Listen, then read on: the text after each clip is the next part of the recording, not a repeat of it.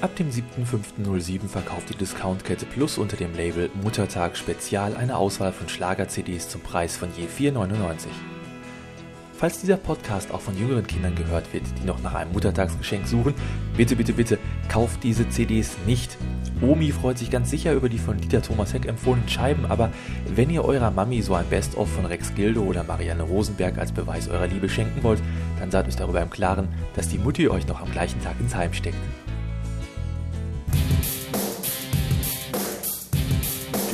Geistesblitz.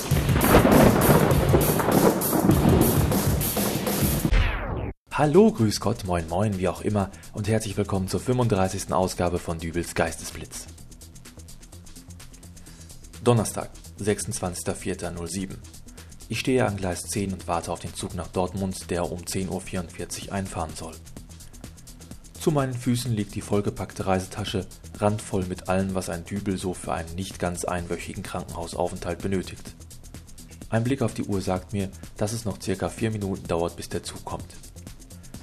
Fünf Meter von mir entfernt sitzt eine ältere Frau, die mich sofort an die Mutter aus der Serie Familie Heinz Becker erinnert. Sie blättert aufgeregt durch einen Fahrplan auf ihrem Schoß und liest völlig wahllos irgendwelche Zugverbindungen laut vor. RE 10323, Ankunft Gelsenkirchen Hauptbahnhof 1630, Abfahrt 1631, über Wanne Eickel, Herne, Castrop, Rauxel, Dortmund, Böhnen, Ankunft Hamm 1730. Die anderen Wartenden um sie herum ignorieren sie völlig. Entweder ist die Dame schon weitestgehend bekannt oder der durchschnittliche Bahnreisende ist eh schon sowas von cool, dass ihn eigentlich kaum noch etwas erschüttern kann. In weiter Entfernung ist ein Zug auszumachen, der sofort von der Dame als der Zug nach Dortmund identifiziert wird. Ich schaue nochmal auf die Uhr und frage mich, wieso eigentlich jeder immer über die Unpünktlichkeit der Deutschen Bahn jammert. Der Zug ist sogar drei Minuten zu früh. Gut, ich fahre jetzt nicht so oft mit der Bahn, aber gleich beim ersten Mal nach so langer Zeit so eine Überpünktlichkeit, das erstaunt mich dann schon. Doch plötzlich nimmt die Handlung eine interessante Wendung. Hervorgerufen durch eine Weiche, die den Zug nicht auf Gleis 10, sondern auf das daneben liegende Gleis 9 schwenkt. Mal, ist die Bahn jetzt völlig bekloppt? Sag spinnen die jetzt total? Die Gute ist jetzt völlig aus dem Häuschen und dreht wie wild den Kopf hin und her. Gleis 10 leer, Gleis 9 der Zug, Gleis 10 leer, Gleis 9 der Zug. Der gerade eingefahrene Zug ist natürlich nicht der Zug nach Dortmund, sondern ein gänzlich anderer, aber das begreift die Dame leider nicht und fährt weiter damit fort, auf dem Bahnsteig Stimmung zu machen. Boah, Deutsche Bahn, ich krieg die Krise. Schließlich ist es jetzt mittlerweile wirklich 10.44 Uhr und der Zug nach Dortmund sollte nun auch wirklich einstiegsbereit auf Gleis 10 stehen. Da schnappt sich Hilde Becker ihre Reisetasche, ächzt die Treppen hinunter, um auf das nebenliegende Gleis zu gelangen. Was mich aber nun wirklich überrascht, das ist, dass einige andere Wartende ihr sogar folgen. Ihre Show war also wirklich verdammt überzeugend. 10.45 Uhr. Ich beginne langsam selbst zu zweifeln, als ich in einiger Entfernung einen sich nähernden Zug ausmache, der dann auch tatsächlich mit leichter Verspätung auf Gleis 10 anhält. Der Zug ist da. Ich steige ein, suche mir einen Platz, verstaue meine Tasche und beobachte, wie die Dame mit dem Fahrplan Sekunden vor der Abfahrt mit völlig rotem Kopf den Mittelgang entlang stolpert.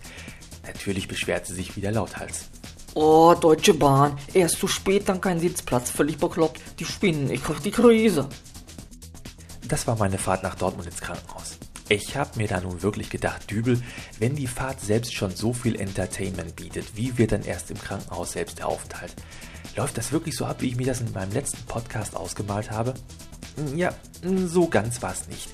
Eigentlich war es eher recht ruhig und ich war doch ziemlich froh, dass ich mir da genug Unterhaltungskram eingepackt hatte.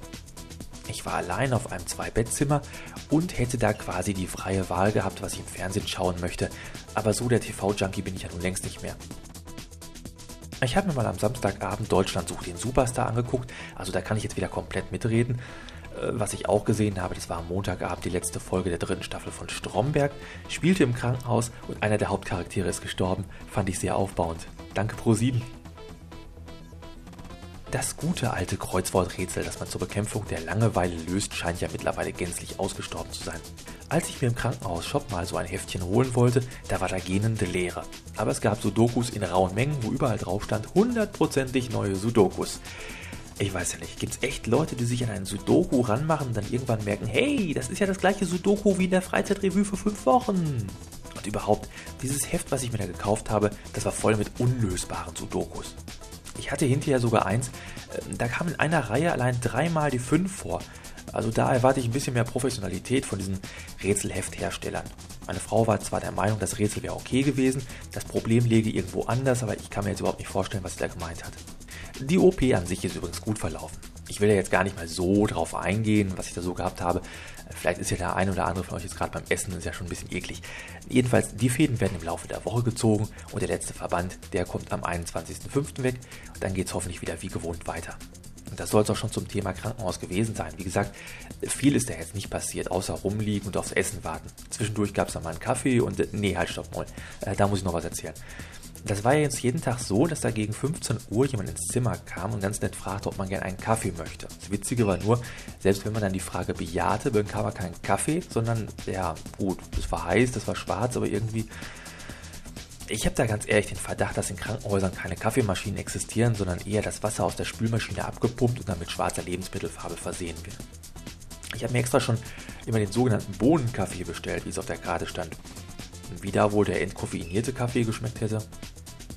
So, zum Schluss noch vielen, vielen, vielen Dank für die netten Genesungswünsche, die ihr in den Comments hinterlassen habt. Danke an die Carla von der Buchkolumne, an den Karl-Heinz vom Geschmarri Podcast, an den David, der sich so sorgenvoll danach erkundigt hat, ob die rothaarige Schwester mich auch gut pflegt.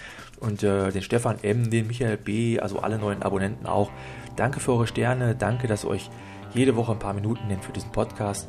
Und äh, ja, zum Schluss noch was aus dem Podsafe Music Network, Dusty Huge mit Can You Hear? Nächste Woche geht's weiter.